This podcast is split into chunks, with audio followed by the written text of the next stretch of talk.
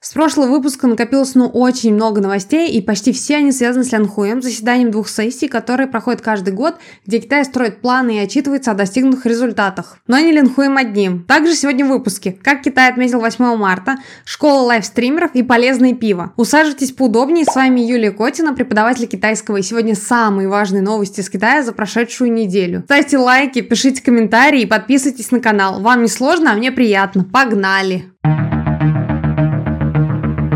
Естественно, начнем с Лянхуя. Лянхуй если коротко, то это первое заседание нового состава китайского парламента ВСНП, Всекитайское собрание народных правителей и по совместительству заседание Народного политического консультативного совета Китая. Это очень важное заседание для Китая, конечно, не важнее съезда КПК, но все же. Две сессии продлятся до 13 марта, а нужны они, чтобы провести выборы и утвердить кандидатуру председателя КНР, то есть переизбрать Си, а также утвердить замов и другое руководство, а также внести необходимые поправки в Конституцию. Короче, все очень серьезно, что пока уже известно. Си Цзиньпинь единогласно избрали на первый в истории Китая третий срок на посту председателя КНР. Он набрал 2952 голоса «за».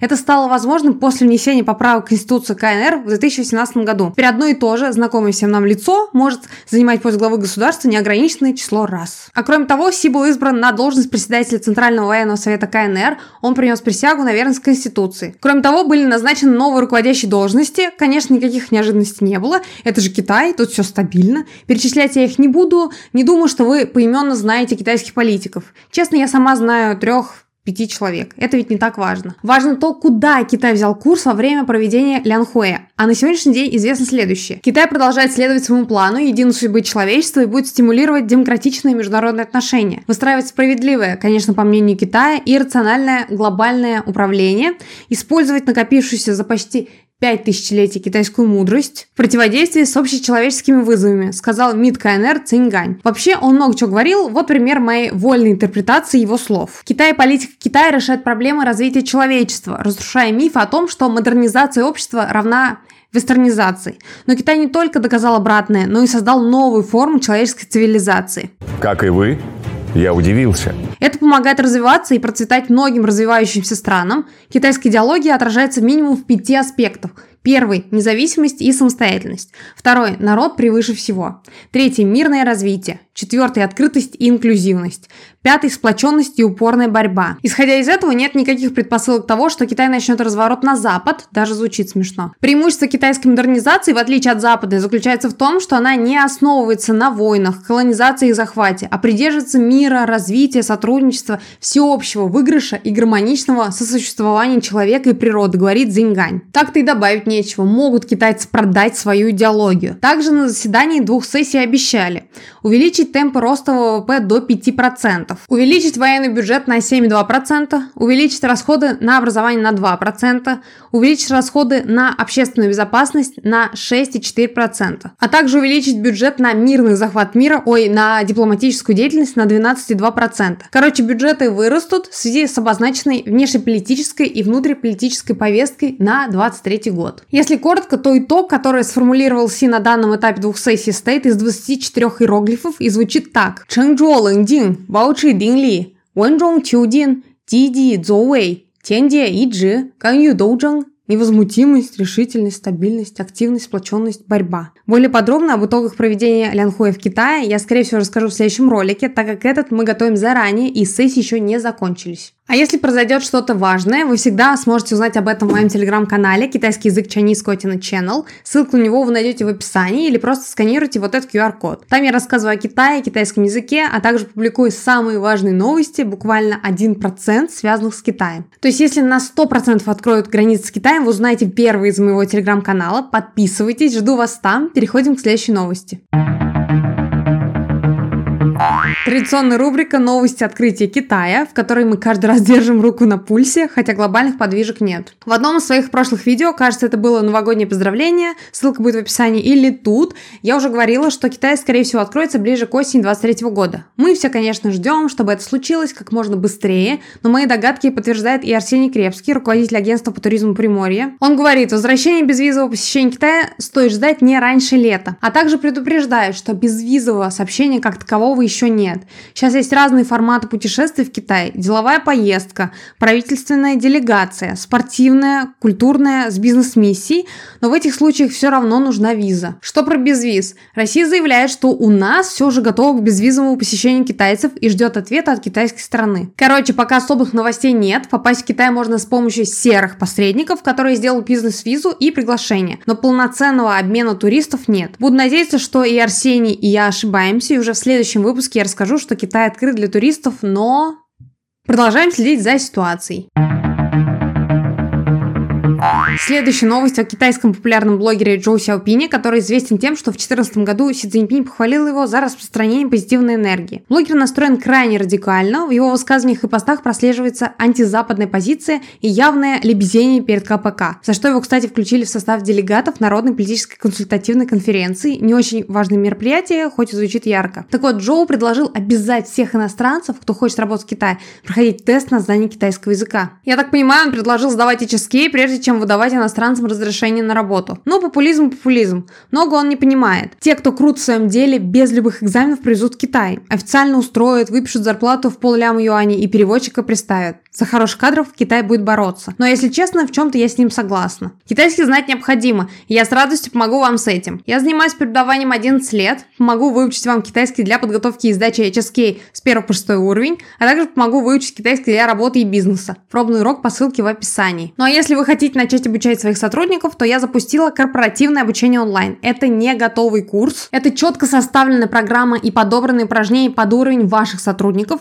Это практические упражнения, которые я составляю составляю сама, исходя из ваших целей и собственного опыта бизнес-переводов и делового общения с китайцами. Это онлайн-занятия в небольших группах от 4 до 10 человек в удобное для ваших сотрудников время. Если вы собственник, напишите мне личное сообщение для получения развернутого коммерческого предложения. А если вы работаете с Китаем в компании и хотели бы повысить свой уровень китайского, предложите своему руководителю корпоративное обучение. Китайский для работы и бизнеса с Юлией Котиной. Все ссылки в описании. Пишите, а мы продолжаем.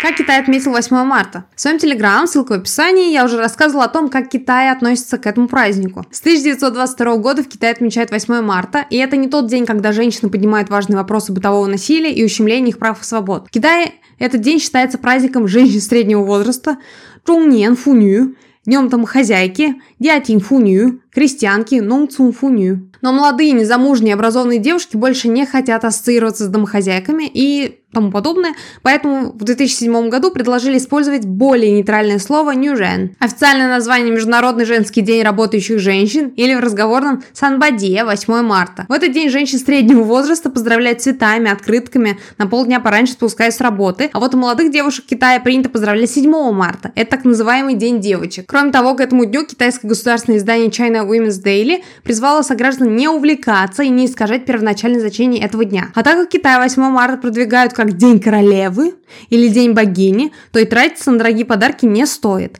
Якобы лучший подарок для женщин – это уважение и память о настоящем значении этого дня. Да, ну пускай. Не думаю, что это приживется. Для нас, девушек, 8 марта – это начало весны, конец зимы, день, когда от каждого слышишь поздравления и комплименты, а также, конечно же, подарки. Исследовательская компания Mintel провела опрос среди женщин и выяснила, что 83% респонденток руководствуются собственным мнением при выборе подарка себе. Ага, собственное мнение. Им помогли составить маркетологи из Taobao и JD.com. Кстати, про последнюю. JD.com провела крупнейшую рекламную акцию на 8 марта. Началась настоящая ценовая война с конкурентами типа Alibaba и Pinduoduo. JD.com выделил 10 миллиардов юаней на охват самой огромной аудитории и скидки на различные товары. От кондиционеров и наушников до новых айфонов 13 на 128 гигов по суперцене 4649 юаней, что на 750 юаней ниже первоначальной цены. А также предложил двойную компенсацию на такой же товар, если его смогут найти дешевле на других площадках. Короче, акции, скидки, распродажи, все как мы любим. Да, iPhone я бы обновил за 50 косарей деревянных. А вот китайский производитель шоколада Hershey's Chocolate в хорошие времена запустил компанию, в которой выпустил ограниченным тиражом батончики,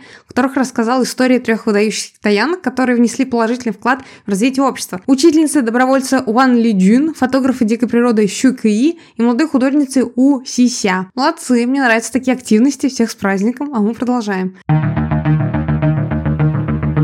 И опять про гигантов электронной коммерции. Тимол Global запустил проект по локализации зарубежных брендов в Китае, который называется Hello China. Благодаря этому проекту иностранные бренды из Италии, Франции, Германии, США по производству пищевой продукции, эко-товаров и косметики смогут продвигаться на китайском рынке. Китайский рынок остается очень лакомым куском для всех стран, но драконьи законы по приземлению компании на территории КНР и условия ведения бизнеса не дают брендам развернуться в полную силу. Тем не менее, спрос на иностранные товары есть. Кстати, недавно я выложила видео про бьюти в Китае, там как раз про косметику, обязательно посмотрите. Благодаря такому проекту Тимол поможет представителям зарубежных брендов со стратегией, маркетингом в соцсетях, контентом для них, а главное с прямыми эфирами, что очень важно для продаж в Китае. Кстати, про стримы. Китайский сервис коротких видео Kuaishou, основной конкурент Douyin, китайского ТикТока, ищет и растит таланты для лайф-индустрии. Как говорится, хочешь сделать что-то хорошо, сделай это сам. И Kuaishou запустил программу подготовки лайв-стримеров, которая называется Super New Generation.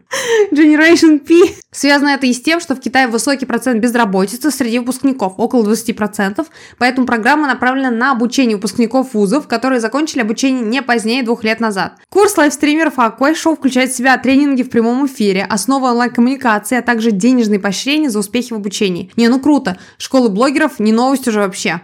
Обществу и бизнесу нужны такие онлайн-продажники, особенно в Китае. Ну и последняя и самая важная новость. Как только с вами попрощаюсь, я пойду есть вкуснейший домашний вегетарианский хогу, запивая его свеженьким зентао. Выходных у меня не было примерно уже недель 4, могу себе позволить, и на фоне этого новость. Пекинская пивоварня Beijing Yanding Brewery выпустила пиво с содержанием питьевой гиалуроновой кислоты, химического компонента, который полезен при лечении артрита и кожных заболеваний. Такое пиво имеет виноградный вкус и стоит около 50 юаней. Я попробовала, а вы? Пишите в комментарии. На этом я буду прощаться. Хороших вам выходных и встретимся в следующих видео. Пока-пока.